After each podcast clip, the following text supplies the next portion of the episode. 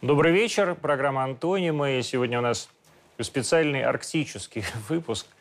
А в гостях у нас вице-премьер а, правительства России и полномочный представитель президента в Дальневосточном федеральном округе, а всем прочим еще и, как это называется, комиссия по северному Нет, арктическому взаимодействию. Есть такая государственная комиссия по Арктике. Угу.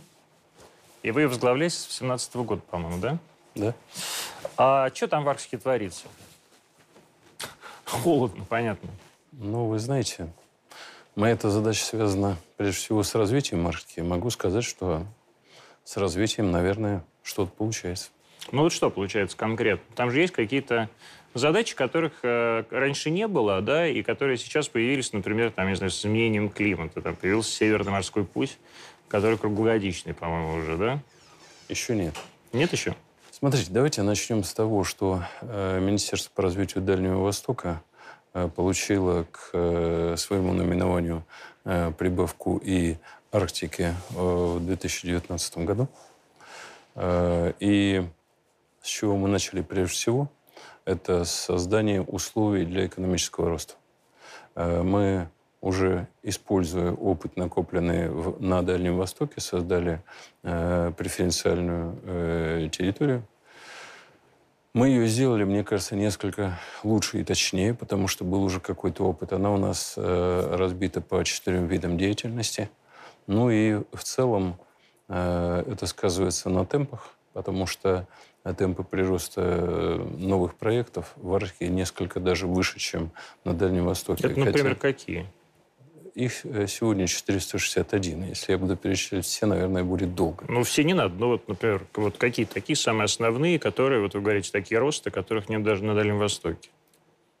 Я сказал немножечко не так. Я сказал вам о том, что э, темпы прироста, угу. если сравнивать Дальний Восток и Арктику, то Арктика даже несколько опережает, угу. несмотря на суровые климатические условия, о которых вы справедливо сказали. Если говорить о каких-то знаковых проектах, но я бы, например, назвал э, проект э, Баимская рудная зона. Это крупнейшее в мире э, медное месторождение.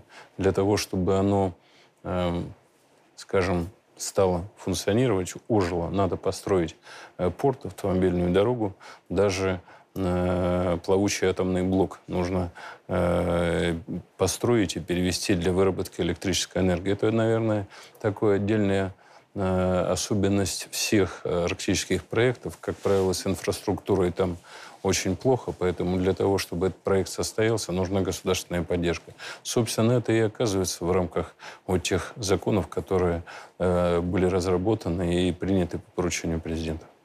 Ну, там есть уже, да, одна атомная станция такая в арктической зоне, да, Беливинская? Есть, да? есть. Но э, та атомная станция, о которой вы говорите, она Э, заменяет э, выходящую из э, срока эксплуатации Билибинскую атомную mm-hmm. станцию.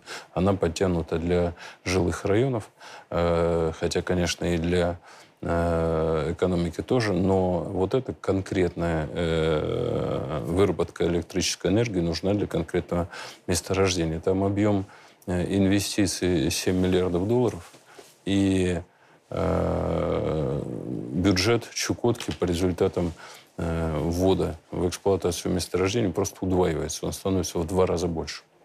А это все на Чукотке, да? Реально, все, да. все, все эти медные месторождения да. и так далее. Чукотка. Это, это Чукотка. Там, Там же еще золотые были какие-то тоже чукотские где-то в этом же районе. Там есть и золотые месторождения, но вот по, с точки зрения отдачи для бюджета, создания новых рабочих мест, конечно, Баимская родная зона на огромный проект, и ничего аналогичного мы на Чукотке вот так вот быстро не создадим. А Поэтому... там есть кому работать или это вахта? Вы знаете, э, такой точный вопрос, потому что сейчас чаще всего э, освоение крупных проектов в сложных таких условиях ведется вахтовым методом. Для нас это, конечно, большой вызов, потому что э, с точки зрения развития экономики мы задачи, поставленные президентом страны, выполняем. А вот с точки зрения того, чтобы в Арктике, на Дальнем Востоке жило больше людей, эта задача, э, еще, эту задачу еще предстоит решить. Поэтому э, пока боюсь, что это вахтовое освоение, но правительство России будет думать над тем, как создать условия для того, чтобы люди там жили постоянно. Ну, вот а какие условия, можно сказать? Ты не, не, не сделаешь же из, там, из города Анадырь, э, не знаю, минеральные воды. Минеральные воды, наверное, не получится. Но люди зависят не только от климата. Вообще, вот если говорить о том, э, что людям прежде всего не нравится, э, то они называют не климатические условия. Они называют э, на первом месте стабильную везде, э, скажем так, соотношение доходов и расходов. То, то есть на качество, да? То есть... Э... Ну, то есть на, на севере цена, все дорого. Цена жизни, mm-hmm. по- по-русски говоря. Потому что заработная плата, как правило, выше, но э, и э, все товары выше. Вот как раз э, с этой позиции мы выходим на, на нашу новую работу. Э, нам нужно создавать закон о северном завозе. Угу. Северный завоз – это что такое вообще? Северный завоз – это обеспечение людей, проживающих в населенных пунктах с таким, по сути дела, э, сезонным транспортным сообщением всем необходимым продуктами, э, медикаментами, строительными материалами.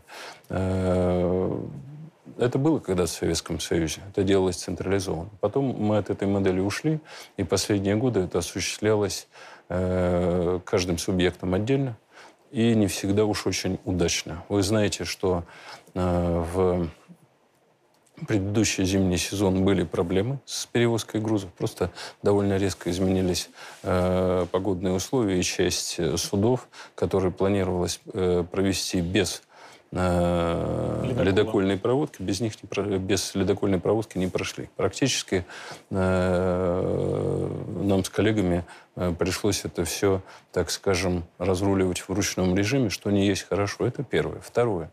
Вот когда мы говорим о стоимости жизни в арктической зоне, то э, почему она выше? Она выше ровно за счет э, транспортных расходов, конечно.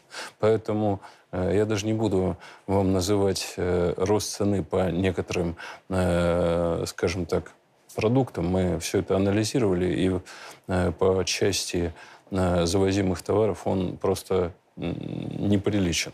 Поэтому задача создать... Ну, то есть а неприличен это вот как? Это вот во сколько раз, там, я не знаю, капуста стоит дороже, чем в Москве где-нибудь Я вряд ли вам сейчас отвечу по капусте, хотя обследовали по всем абсолютно продуктам.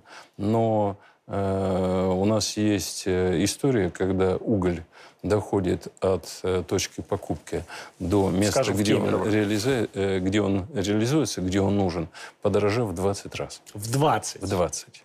Вот. А в среднем... То есть, подождите секунду в 20 раз. То есть это уголь покупается на Кузбассе наверняка, да? А потом, э, а потом начинает А потом вот он да. идет и доходит до какой-нибудь... Э, э, ну, Понимаете, э, не очень э, радостная история, но это еще и э, изгибы законодательства. Потому что когда э, муниципалитет закупает уголь для своих котельных, он пользуется 44-м федеральным законом. Соответственно, он должен закупить самый дешевый уголь. Ну, Только да. самый дешевый э, там, где он продается. А, извините, не с точки зрения того, э, с какой ценой он придет. В результате они закупают очень дешевый уголь, а по дороге он становится уже почти золотым. Э, это первая причина. Вторая причина, по которой мы э, считаем, что сейчас правильно, скажем так, отрегулировать северный завоз на федеральном уровне, это то, что стоимость кредитных ресурсов несколько изменилась. Э, северный завоз – это вообще все в кредит. Это то, что ты закупаешь на какой-то определенный период, после которого эти деньги вернутся. Соответственно, если растет стоимость э, кредитных ресурсов, то растет и э, стоимость того, что мы завезли. Поэтому э, нам представляется, что, э, скажем так, субсидирование северного завоза, его правильное регулирование и законодательное, и транспортное обеспечение может позволить существенно снизить стоимость жизни в арктической зоне. Основным средством доставки э, в арктической зоне по-прежнему является э, Суда. Суда, да? Конечно. То есть это не железная дорога и не дороги. Ну, там просто в значительном количестве населенных пунктов э, никакой железной дороги рядом не наблюдается. А э, дороги э, автомобильные, скажем так, имеют сезонный характер. То есть в определенную часть времени они проходимы, а в определенную нет. Э, конечно, основной, основной завоз идет через морские и через речные. речные. Конечно. А сколько вот в такой зоне, как это вы сказали, сезонной, сезонной доступности, да? Сколько вот в зоне сезонной доступности живет людей? Около трех миллионов человек. Три миллиона человек, mm-hmm. да? И крупнейшие города, типа там от Норильска, да, до э, Анадыря. Около да? трех миллионов человек. И Магадан. Магадан туда же, наверное, входит. Или Магадан, это тоже арктическая зона, да? Ну, и Магадан, но наиболее э, такие, скажем, зависящие от э, северного завоза территории, это, э, это Чукотка, это Камчатка, ну, еще раз говорю, вообще всего у нас, э, насколько я помню, 9 регионов зависит от северного завоза. А, Арктика как-то так все время позиционировалась как а, зона такой международной а, какой-то общей деятельности. Насколько сейчас, когда никакой уже общей территории, видимо, деятельности не осталось, это а, сохраняется, и насколько важны для, для Арктики какие-то международные проекты? Ну, смотрите, Россия является, несомненно, одним из э, основных игроков в Арктике. Ну, одним из двух, да? Две трети э, арктического побережья приходится на территорию нашей страны. Э, в то же самое время, если говорить о э, заботе об Арктике в целом, то, конечно, она должна складываться из усилий всех стран. Сегодня э, достаточно много говорят о глобальном потеплении – о изменении климата. И, очевидно, эти вопросы надо решать вместе. Э, Россия э, вступила в пост председателя Арктического совета. Работа по линии Арктического совета началась. Около 8 тысяч человек из 15 стран приняли участие в этой работе. Но вот на... А что такое Арктический совет? Он чем занимается? Арктический совет – это совет э, приарктических государств. Это международный орган, в котором обсуждаются наиболее важные общие международные вопросы, скажем так, отношения к Арктике. Э, экология, э, политика в отношении коренных малочисленных народов, поддержка и, и так далее. То есть вот судоходство, требования к судам, то есть вот все, что связано с устойчивостью арктического региона. Еще важно, наверное, сказать о том, что почему Арктика. Потому что э, Арктика, э, на территории которой находится значительный объем э, льда, объем, она выполняет роль такого стабилизатора климата на планете Земля. Поэтому это очень важная, стратегически важная территория. Немножечко э, в последний период международное взаимодействие э, по Арктике, как и по ряду других вопросов, э, скажем так, разладилось, но я думаю, что э, все-таки у человечества какой-то разум есть, и о предметах, о которых надо заботиться вместе, будут заботиться вместе. Ну вот я не верю, что вот этот Арктический совет, он сохранится в нынешних обстоятельствах сохранится. Или что, или что Россия э, сохранится в этом Арктическом совете, с учетом того, что там из этих восьми стран семь э, это Канада какая-нибудь, Дания, Норвегия, да? Да. Ну, вы знаете, э, слово «я не верю», оно такое э, немножечко абстрактное. Мы можем с вами на какой-то дальний период э, поспорить, но это вопрос о степени разумности человечества. Потому что есть вещи, которые надо делать вместе. Э, вы сказали о членстве России в Арктическом совете. Да можно какие угодно вопросы ставить о, выводе, там, о выводе из того совета или этого. Но нельзя в Арктике работать без России. Это невозможно. Вот, собственно, и вся история. Что касается э, климатических изменений, их все уже довольно э, явственно ощущают. В чем-то они нам э, приносят пользу. Ну, потому ну, что открываются. Ну, конечно. В чем-то наоборот. То, э, наоборот, э, с одной стороны, у нас расширяется коридор использования того же самого э, Северного морского пути.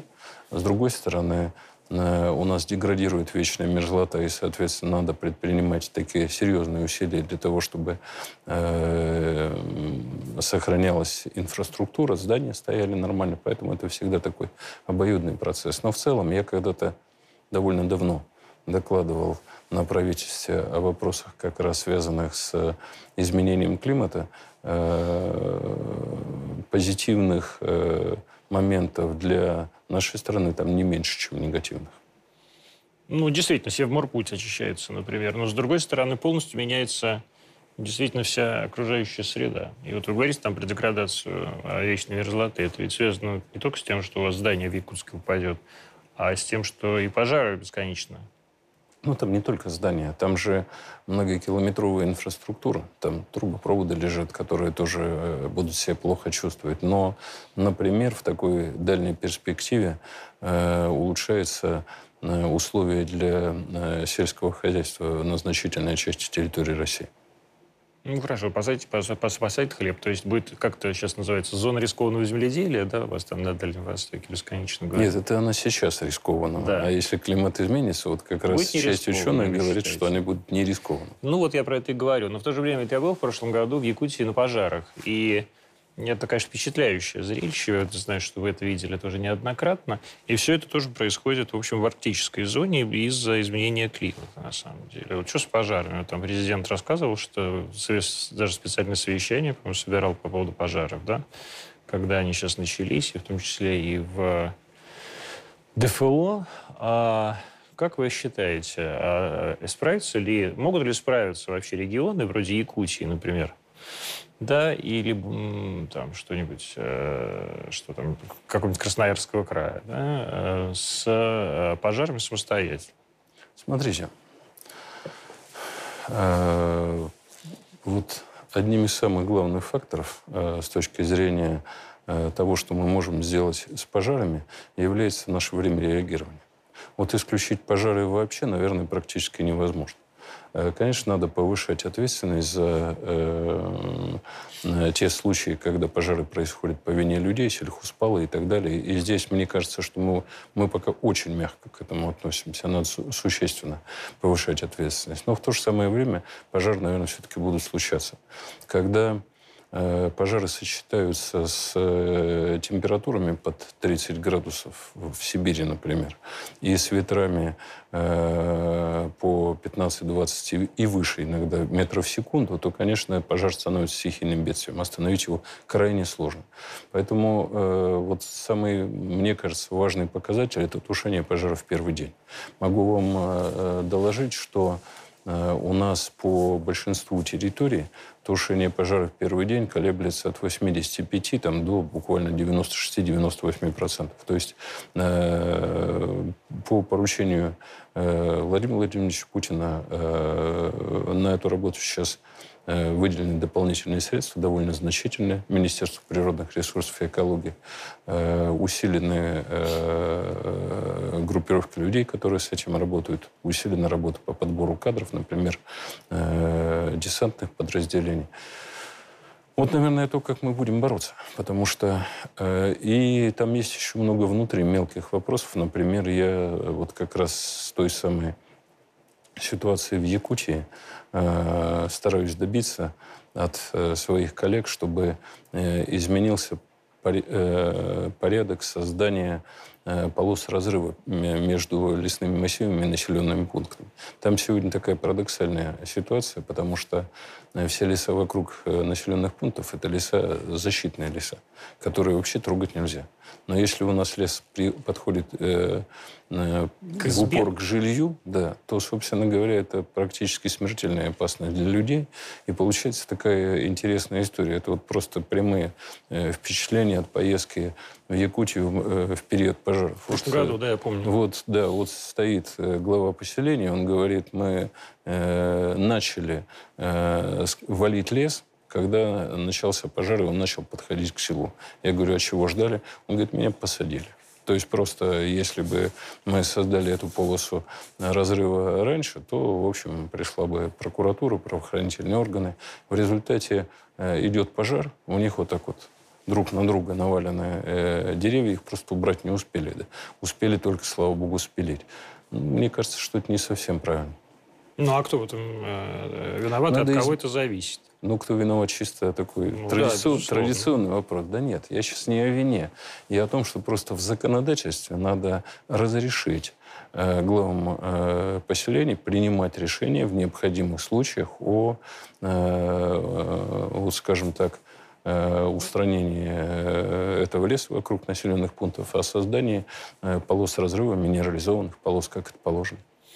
А в том же самом году, когда горела Якутия, глава Якутии Айсен Николаев э, вот как раз по поводу денег мне говорил, что деньги не главное, а деньги, а главное люди, что нет людей. И действительно, на всех этих территориях, там, может быть, один человек на квадратный километр. А где этих людей вот взять? Э, загорится опять Якутия, будут опять там четыре якута палками что-то закидывать. Ну, вы знаете, там, где нет людей, э, там наверное, нам, во-первых, будет трудно справиться с э, пожарами. А, во-вторых, все-таки они там не представляют уже такой опасности. Все-таки еще раз говорю, что, конечно, надо беречь весь лес. И с точки зрения экологии, и с точки зрения того, что это наше богатство, но в то же самое время есть разница. Или э, горят Э, лесные массивы, которые находятся в эксплуатации, и там этим должен заниматься э, тот, э, скажем, коллектив, то юридическое лицо, которому это выделено. Ну, то есть леспромхоз, условно говоря, какой-нибудь. Ну, это не леспромхоз сейчас. Это сейчас различные организации, которые, например, занимаются производством э, древесно-волокнистых плит или э, домов, или э, еще чего-то из дерева.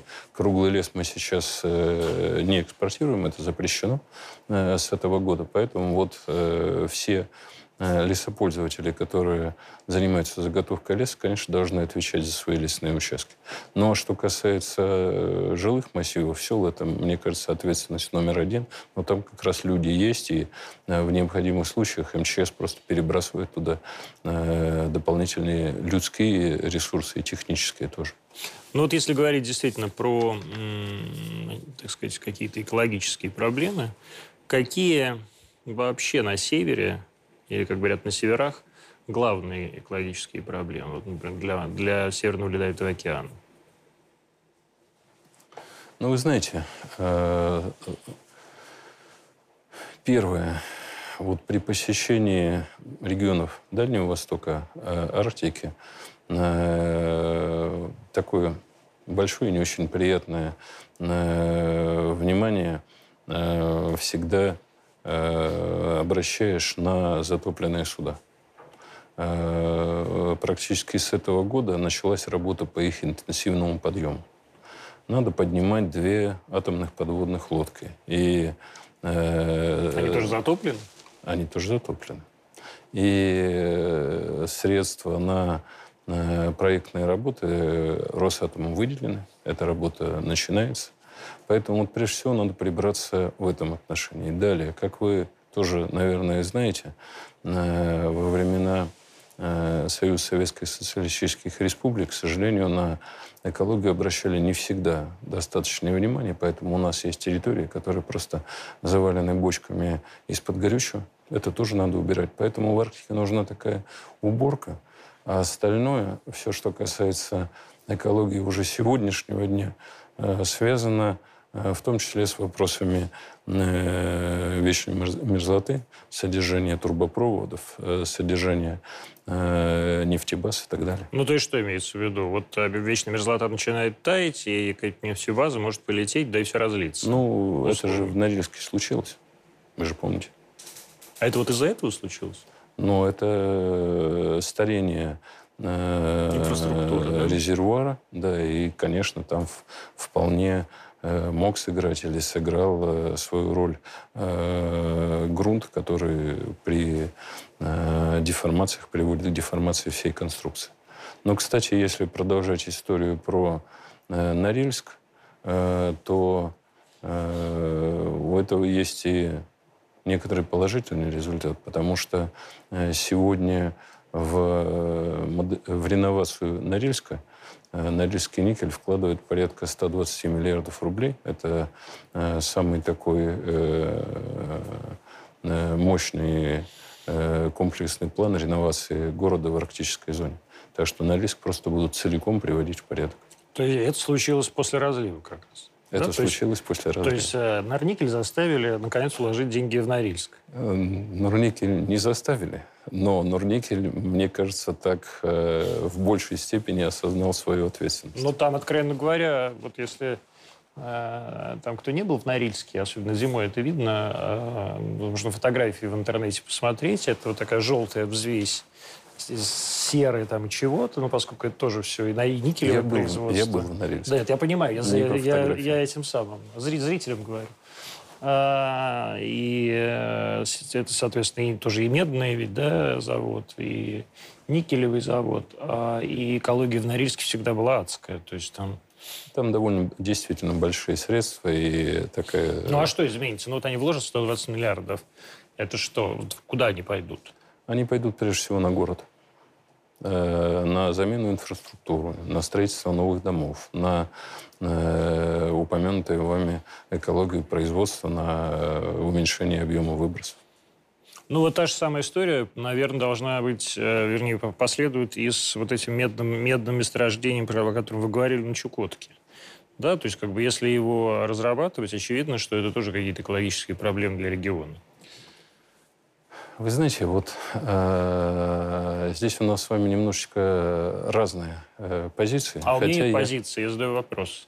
Я понимаю, но вопрос, он э, все-таки, честно говоря, на мой взгляд, подразумевает позицию. Вот смотрите, я 8 лет возглавлял Министерство природных ресурсов и экологии.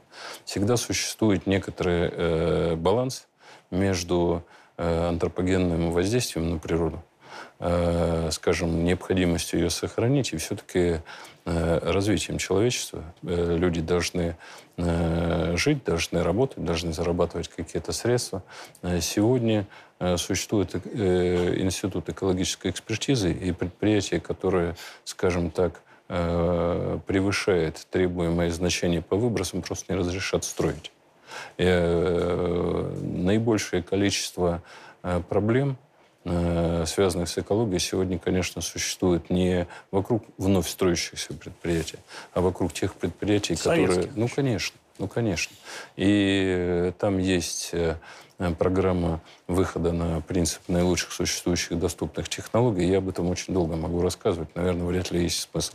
Но смысл простой. Мы постепенно должны менять технологии производства для того, чтобы улучшать экологию. Эм, а предприятие... Ну вот насколько постепенно? Насколько... Есть... Насколько постепенно? Ну да, то есть как есть какая-то дорожная карта. Вот сидит человек в том же самом Норильске, а и у него... Ну, там, есть. Есть, но этот вопрос вы Абрамченко зададите Виктории Валерьевне, хорошо? Нет, ну я, безусловно, задам, может, Виктории Валерьевне этот вопрос, но как бы в данной ситуации речь же идет про северные регионы, да, и для действительно для, просто то, то, о чем вы Если... то, понял. о чем вы говорите сейчас, да, и начали того, чего говорить, да, что вот нам надо сейчас убрать потоп, затопленные корабли, подводные лодки, бочки. То есть к Арктике а, и вообще к северам всегда относились как к помойке. То есть ну, туда можно что-то выбросить, а, и никто это никогда не найдет и не заметит. И э, бесконечно, вот я помню еще там со времен перестройки, э, там какие-то северные народы, эти коренные, все время э, писали какие-то петиции, то Горбачеву, то, я не знаю, и Легачеву и так далее. А, а все равно ничего не менялось. И вот насколько это реально изменить вообще при таких объемах, при таких территориях и при такой низкой э, плотности населения? Ну, вы знаете, я вот как-то ни к чему в жизни, как помойка, э, а тем более в родной стране, не, отнош... не относился и не отношусь. Э, мы еще, вот когда я упоминал, э, когда я работал в Министерстве природных ресурсов, начали э, про... э, программу ликвидации накопленного экологического ущерба. Она, собственно, тогда и стартовала. Она продолжается. Э, отвечая на ваш вопрос, насколько быстро, это надо смотреть по каждой территории, но в целом я считаю, что до 30 -го года так существенно почистить Арктику мы вполне в состоянии. Это будут какие-то федеральные э, Это в основном, так, задачи, это в да? основном федеральное вложение и федеральная задача. То есть и люди, соответственно, будут привозиться для этих целей, или люди будут как-то искаться там. Вот это же тоже такая история. Вот опять же, где их взять на Чукотке? Думаю, что нам придется э, привозить людей. Сегодня э, на большинстве крупных проектов э, и Арктики, и Дальнего Востока э, работает э, вахтовым методом, вы уже об этом говорили. Но это мгновенно не изменить. Вы знаете, я очень хорошо э, знаю, вот там до рубля мы считали, что надо сделать для того, чтобы полностью выровнять условия жизни э, в Арктике, на Дальнем Востоке и в средней полосе Российской Федерации. Но дело же не только в выравнивании условий. Вы совершенно правильно сказали, другой климат, другая, скажем так, насыщенность... Э, Да выйти некуда. на другая насыщенность объектами культуры, другое образование.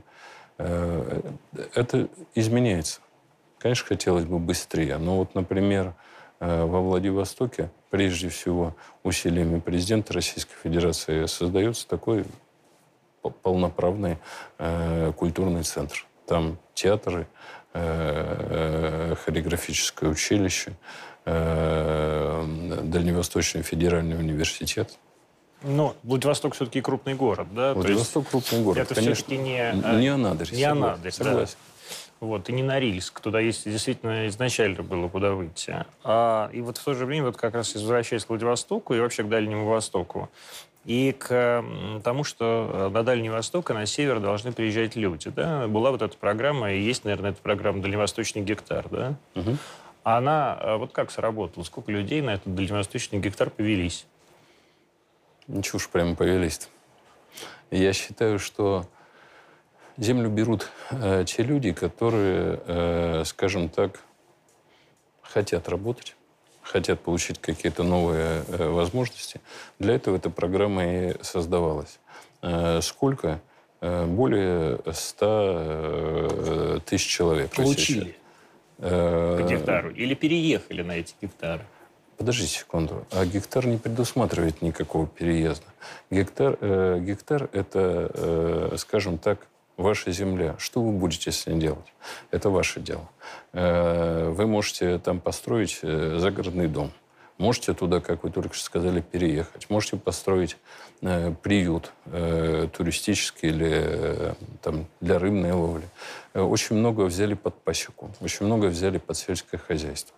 Э, поэтому гектар – это просто возможность. Это расширение экономической возможности. Давайте я вам простую вещь скажу. Вот сегодня э, срок получения земли в таком нормальном режиме э, исчисляется годами с учетом переводов. Э, Я э, тогда работал э, в качестве помощника президента. Мгм. Ко мне зашел э, мужчина и подарил мне книжку.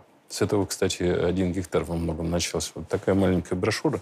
Называется она «Как я пытался получить э, землю». Он пытался ее получить пять лет. Ничего не получил. После этого написал книгу. Вручил ее почему-то мне, не знаю, почему именно мне. И, собственно, на этом э, завершил эту попытку. Сегодня срок получения одного гектара 38 дней. Это некоторая разница, правда?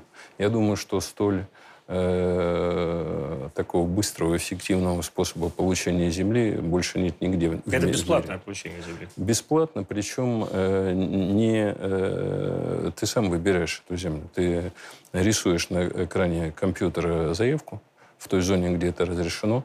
Поэтому, мне кажется, это очень красивый, очень правильный механизм.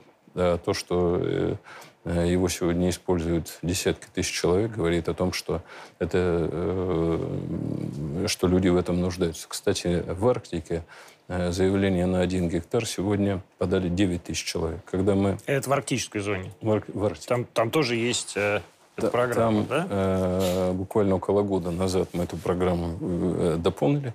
Дополнили не потому, что мы так придумали, потому что люди стали обращаться и говорить, вот на Дальнем Востоке есть гектары, почему в Арктике нет? Мы когда начали это, э, эту работу проводить, нам сказали, э, вы чего людей смешите? Э, Кому нужна э, земля в зоне вечной мерзлоты. Ну, мы сказали, что, в общем, нас ведь люди просят... э, А вот кому действительно нужна земля в зоне вечной мерзлоты? И что они на ней делают? На гектаре. Что там можно делать на, не знаю, на тысячи гектар, ну, может, пастбище какое-нибудь, да? А на А гектаре? я уже сказал вам.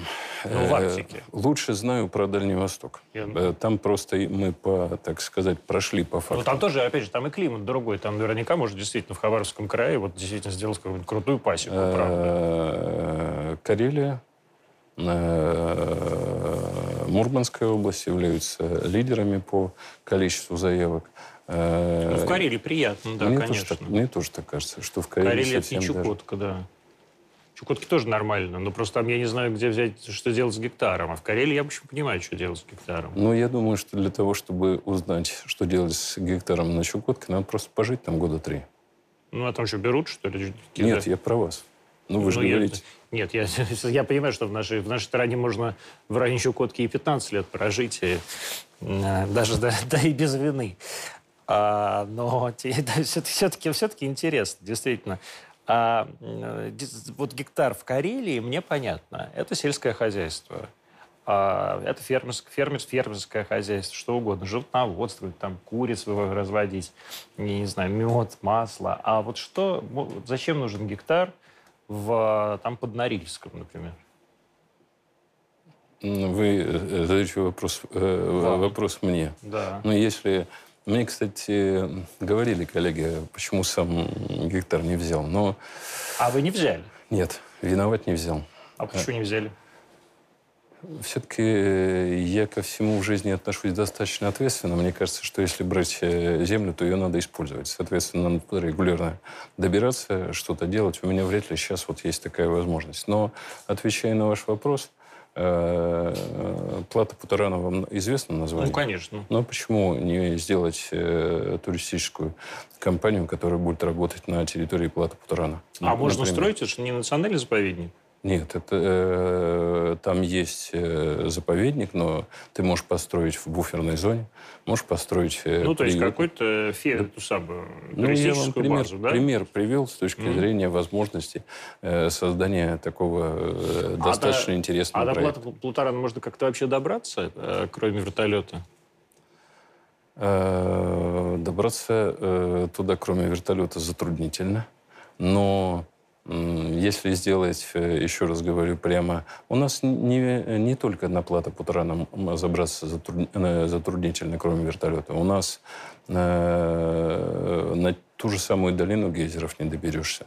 На то же Это там самое? Курильское э, озеро. И мы достаточно давно уже э, пытаемся эту проблему решить. Я коллегам доказываю, что надо строить малые взлетно-посадочные полосы для... э, Малой авиации. Ну, конечно. Ну, конечно. Она дешевле, мы считали, в четыре раза. Потому что вертолет безумно дорогая история. Но маленький самолет уже намного, а, намного дешевле, б, намного безопаснее. А почему он дешевле? Он жрет меньше э, Потому что керосина, на вертолете э, винт э, тянет вверх, и лишь где-то 15% тянет вперед. Соответственно, расход топлива на, а, э, на самолете при достижении определенной э, скорости просто держит крылья. Соответственно, расход топлива на э, то же самое количество километров кратно меньше. Ну, и у нас даже есть какая-то малая авиация, там что-то Мантуров вот показывал. Мы создаем ее. Вот мы сейчас э, по э, поручению Владимира Владимировича создали э, авиакомпанию э, на Дальнем Востоке «Аврора». На базе старых собрали все вместе. Она закупает э, самолеты, есть программа, закупает вертолеты, в том числе А э, что закупает? Какие самолеты? наши. Ну, теперь, теперь уже, очевидно, других нет. А Ну, мы и не пытались. Это в концепции э, создания компании было. У нас не было идеи закупать чужие э, самолеты и давать работу за рубежом. Мы исходили из того, что у нас на Дальнем Востоке э, есть целый ряд авиастроительных предприятий, которые в строят частности, и Сухой, да? Например, Сухой, например, Байкал, который будет, дай бог, производиться в Улан-Удэ, например, 62-й, э, который, будет, э, который производится в Арсеньеве. Например, скажем, 171-й МИ, который производится в Улан-Удэ. Это все наше, не просто даже российское, а дальневосточное производство. Поэтому, конечно, мы прежде всего ориентировались на эти типы самолетов и вертолетов. А вот когда вы сказали, что нельзя там на а, долину гейзеров попасть и так далее, вообще туризм и туристические инвестиции в дальневосточный как округ и все, кстати, и в северные какие-то там а, территории. Вот насколько сейчас полномасштабный и насколько это вообще полноценный бизнес? Вы знаете, первое, вот мне кажется, что мы находимся на э, начале взлета этой э, отрасли. Э, я встречаюсь с инвесторами практически каждый день. Э, если говорить о туризме, то э, целый ряд э, туристических проектов реализуется на Дальнем Востоке. Вот мы с вами упомянули Камчатку. Там строится парк «Три вулкана». Целый ряд, скажем, горнолыжных склонов, баз – большой такой проект. Есть э, более э, небольшие проекты, есть проекты туристические, которые планируются к реализации на Курильских островах, для нас это тоже важно, и на северном побережье, в том числе Норникель, большие туристические проекты планируют. Например? Парк в Мурманской области – Э, и три вулкана тоже, скажем так, финансово. Это где-то в районе Хибин, что ли, они собираются строить? Да. И э, в э, парк три вулкана тоже поддерживается Норникелем. Поэтому я уверен в том, что у нас и на Дальнем Востоке, и в, в Арктике очень много интересных маршрутов так получилось, что, конечно, за последние годы я намного лучше узнал Дальний Восток, чем до этого. Э, могу точно сказать, что практически в каждой э, в каждом субъекте Российской Федерации, расположенном на Дальнем Востоке, есть совершенно уникальные места. Добраться долго. Э, дорого.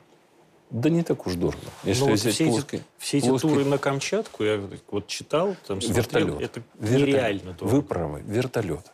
Э, добраться до Камчатки не так дорого. Добраться внутри Камчатки очень дорого. Вертолет. Поэтому, э, ну, наверное, это не очень такой э, формат заявление, но мы находимся в таком состоянии творческого спора с коллегами, потому что я все-таки продолжаю настаивать, что надо строить взлетно-посадочную полосу. Там сложно, там сложный рельеф местами, но там ведь небольшой. Вот я э, видел э, полосы в разных регионах мира. Это часто просто там выровненный грейдером кусок земли, на котором перед, пос... перед посадкой да. самолета коров разгоняют и Э, самолет садится. Э, я уверен в том, что нам этим нужно заниматься. Нужно строить. У нас, понимаете, у нас все всегда большое. Вот у нас уж если самолет, то он большой. Если вертолет, то тоже. Нам нужны малые борта, нам нужны э, малые и средние вертолеты, нам нужны малые самолеты. Вот Байкал мы сейчас все-таки, надеюсь, будем строить. Ну, а верто, э, надо еще что-то придумывать, потому что да, потому что вся страна на Ми-8. Ну, конечно. И мы возим на Ми-8 в основном воздух, потому что летит э, 3-4 пассажира, остальное там вот просто так везем. И стоит у нас каких денег, да. А какого-нибудь соответственно, собственного Робинсона или Еврокоптера у нас нету. Ну, я об этом же. Ровно об этом же. Э, причем э, К-62 все-таки вряд ли заменит вот те борта, о которых вы сейчас сказали. Надо еще этим заниматься. А чего происходит э, с рыбными квотами? Вот, бесконечно все говорят, вот рыбные квоты, это самый криминальный. А какие-то крабовые эти квоты были. Собчак, я помню, какую-то крабовую квоту продавал, там торговал. Ну, смотрите, э, был такой исторический принцип, на базе которого вот э, все распределялось по принципу «кто успел, тот взял». После этого президент России поручил скажем так, создать механизм квоты в обмен на инвестиции. Этот механизм, на мой взгляд, сработал очень эффективно, потому что мы сегодня строим новые суда. У нас верфи ожили на Дальнем Востоке. Строим новые заводы. Э, будет это дальше распределяться на другие виды морских ресурсов? Не будет. Это, эти обсуждения еще предстоят. Э, сейчас как раз идет разговор, надо ли вот э, квоты, скажем так, на других морезверей распространять. Но то, что уже сделано, сработало эффективно бюджет получил э, сотни миллиардов рублей. И еще раз говорю, возникли рабочие места, возникли заказы. Это не очень простая дорога, потому что, э, понимаете, построить новое судно, вот я на Дальнем Востоке на всех заводах был, где там стройка такая идет, построить новое судно. Конечно, когда, когда, когда нет э, компетенции, оснастки, э, непросто. Получается достаточно э, долго, но это необходимо делать. Нам надо оживлять нашу, наше судостроение. Э, понятно, что «Звезда» — это большие суда, э, но вот э, мелким, средним э, флотом, его строительством, его обслуживанием тоже надо научиться заниматься в России. А И... вообще вот он какого возраста весь рыболовецкий флот, там, скажем, в Хубаре или на, на Дальнем Востоке, ну, там, в Приморском крае? 50 лет? Что? 50 лет? Ну, нет. Э, э, средние около 30-35 лет, но это очень долго. То есть вот те э, затонувшие суда, которые иногда у нас, скажем так, разбивают наше впечатление от прибрежных ландшафтов, это как раз следствие этого. Там тоже надо порядок наводить, собственно говоря, уже целый ряд шагов сделано, потому что, ну, я, например, совершенно не понимаю, когда судно, э, судовладелец бросил, оно затонуло, и ржавый остов торчит из воды, создавая опасности для мореплавания и просто, ну вот, уродуя пейзаж. Э, длительное обсуждение на тему того, э, кому принадлежат права, мне кажется, совершенно избыточным. Мне кажется, что это судно надо поднимать, а э, собственнику, если он вдруг проснется и захочет сказать, что это его, просто давать иск за, на, на объем затрат на подъем этого судна. Потому что, ну, вот ну то есть как с э, незаконной парковкой? Ну, как-то так, да. Убрали и предъявили. Вот так, мне кажется, будет совершенно по-честному. Поэтому уборкой будем заниматься, уже занимаемся. Э, Михаил Владимирович Мишустин этому большое внимание уделяет, в том числе вот в Магадане как раз э, идет подъем судов. Совершенно недавно там был. Но тем не менее, вот вы говорите, что у нас там что-то нет, где-то нет компетенции там по этим рыбам. Где, вообще э, строится весь рыболовецкий флот? А, и действительно ли мы можем его построить? И главное же, это не государственные заказы, это же частные компании какие-то. Да, там, а частные компании и заказывают. Вот Я квоты, про это и говорю. Да, квоты в обмен на инвестиции – это как раз этот порядок. То есть ты э, получаешь квоту, но при этом заказываешь э, э суда или строишь э, рыбоперерабатывающее предприятие. Собственно говоря, здесь все собрано, мне кажется, абсолютно правильно. Ну вот эти суда, они где делаются? Они на Дальнем Востоке делаются? Они делаются на Дальнем Востоке в том числе. Частью они делаются в скажем, э, на Балтике, э, частью на Дальнем Востоке. Мы за это долго сражались, и значительное количество судов утащили заказы на Дальний Восток.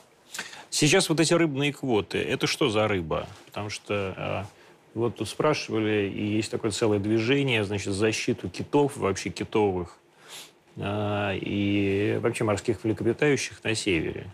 У нас существуют бесконечные какие-то же вот эти квоты, разрешающие там, так называемым коренным народам заниматься своими коренными промыслами. А потом раз там на этом коренном промысле 30 каких-нибудь белух убили. Смотрите, все не совсем так.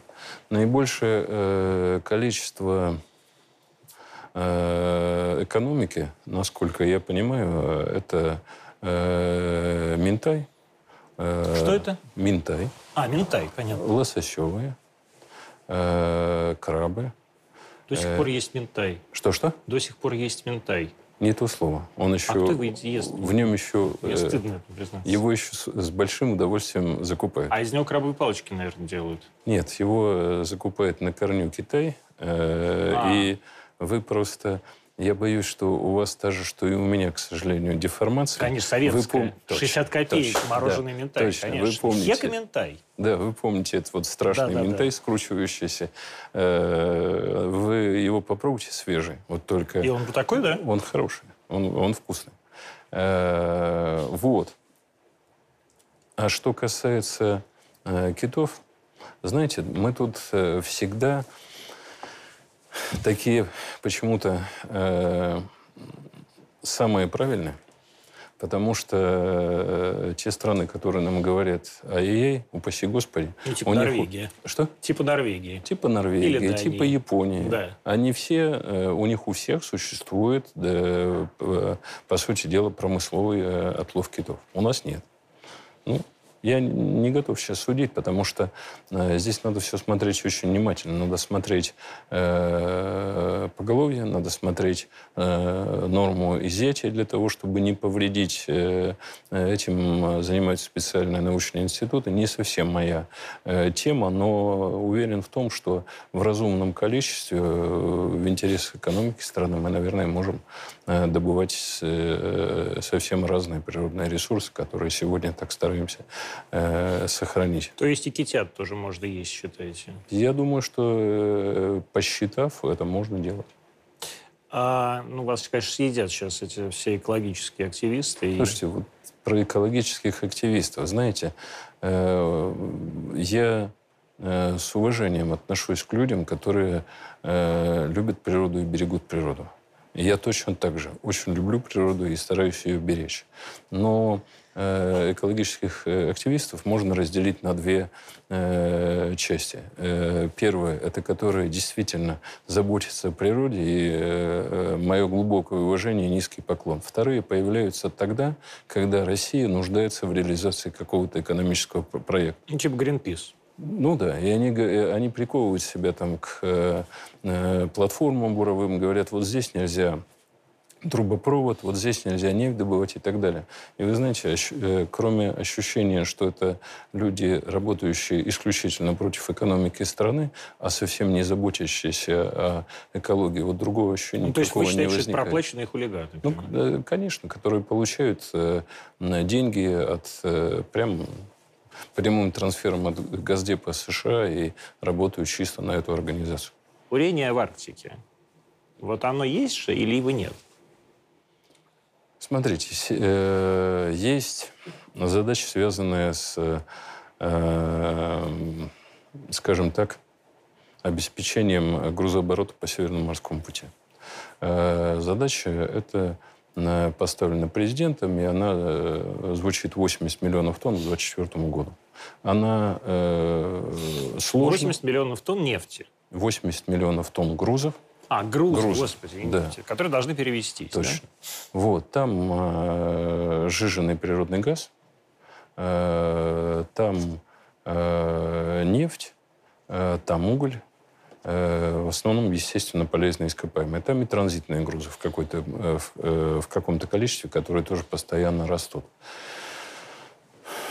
Э, Собственно, э, каждая компания развивает э, комплексно свой проект. Идет бурение, например, Восток Ойл будет буриться, но в основном это бурение не связано с шельфовыми месторождениями. Мгм. Это месторождения на континенте. То есть континентальный, да, это не, это не в море, да? Мы... Это не в море. То есть морских э, пл- платформ, да, добывающих у нас сейчас просто нет. да? Вы знаете, я совершенно уверен в том, что мы в состоянии построить морские платформы. Ничего там, э, там э, чуть более сложно с точки зрения, скажем так, э, управления, позиционирования, но вот так вот с точки Ну, зрения... поплавок, да, да? но с точки зрения металла там ничего фантастического нет. Мгм. А бесконечные вот эти разговоры, они особенно э, часто эти разговоры происходят как раз среди коренных народов и там северных народов, или причем больших таких народов, которые, может, даже не очень коренные. А, что Россия, то есть большая Россия, забирает у нас все все ценное от алмазов до а, газа, а потом, вот как вы сами говорите, СПГ везут э, туда же, откуда этот газ добывается.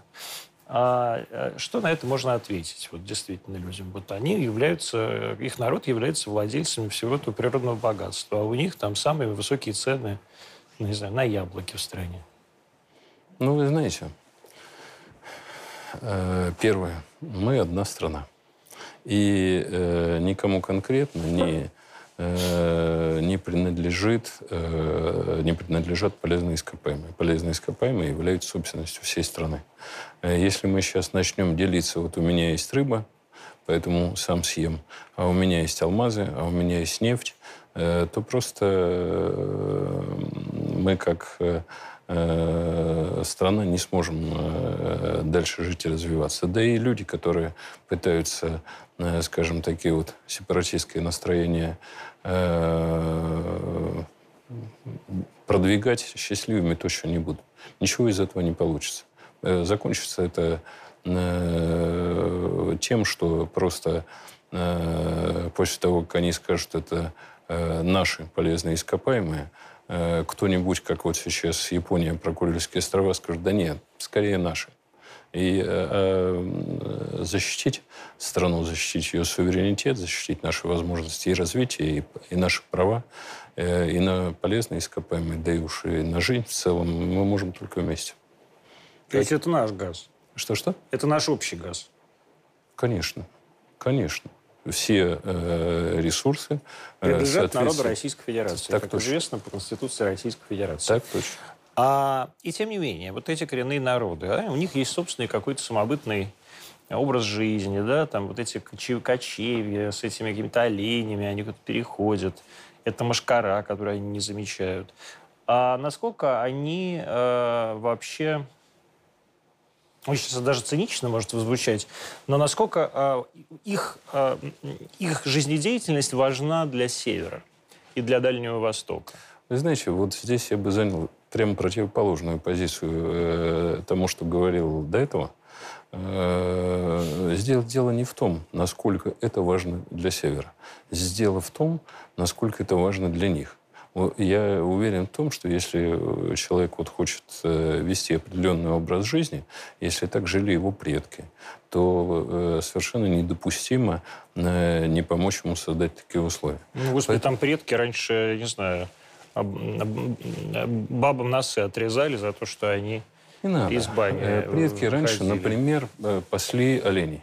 Это их предки пасли оленей. Да. Да. Например. Ну. Э, и люди хотят сейчас этим заниматься. Я был вот в этих бригадах. Э, мне тоже пытались сначала показать такую глубочную картинку, но она не очень глубочная. Э, мы тогда... С... Унтики. Что-что? Унтики вот эти все, унтики. Да даже не в этом дело. Но но люди хотят жить именно таким образом. Они другого пути на сегодняшний день для себя не видят. Что мы делаем? У нас есть э, программа э, э, сохранения коренных малочисленных народов. На нее отпущено государственное финансирование. Мы стараемся помогать и поддерживать. Ну, а так вот из личных впечатлений. Я на Чукотке был. Мы выехали в оленеводческую бригаду. Посмотрел условия. После этого Копину сказал, слушай, Копин, тебе не стыдно? Он говорит, ты чего? Это губернатор? Да. Я, э, он говорит, ты чего? Я говорю, ну смотри, вот, э, э, вот это сооружение из шкур, сырых.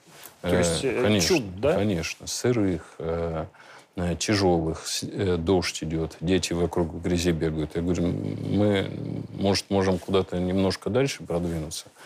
Он смотрит на меня непонимающими глазами, он говорит, а куда? Я говорю, слушай, ну давай им хотя бы сделаем хорошие, современные, э, теплые, разборные дома с нормальной там внутри печкой э, максимально такой э, правильно экономичной. Поставим туда спутниковую связь.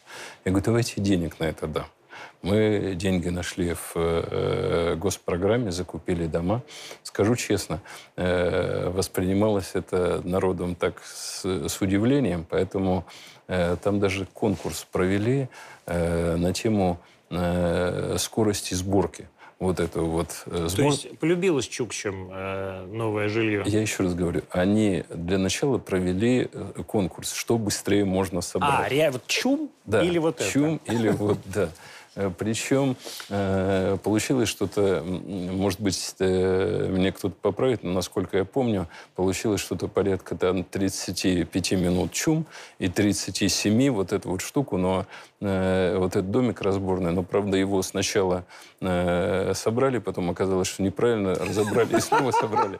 Но, все, но Надо инструкцию, как в Икее. Но получилось все-таки чуть-чуть медленнее, но сопоставимо. Насколько я знаю, значительное количество бригад это э, все взяло э, на вооружение. Почему я об этом рассказываю? Потому что мне кажется, что э, вот истина, она где-то находится посередине. Мы точно должны э, помогать э, сохранению э, традиционного образа жизни коренных малочисленных народов, но это не значит, что мы должны говорить, вот как вы там жили, вот так и живете. Почему не должно быть связи? Почему не должно быть э, качественных, ну, они сами качественных хотят, хотят жить в чумах. Ну, Э, ну, Но нет. Ну, востребованы. Вот эти дома, которые закуплены, они, э, их никто не выбросил, они пользуются спросом. Ну, я еще этим поинтересуюсь.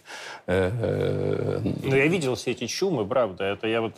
Я с э, абсолютно согласен. Даже действительно, это еще когда вот начинается это, э, когда все тает, ну, какой-нибудь июнь, да, и вот это появляется эта машкара вокруг, это вообще ужас какой-то. Я не знаю даже, как, как они там живут в своих этих чумах. А последний вопрос. Чем отличается, с вашей точки зрения, вообще в вашей работе Дальний Восток от Севера?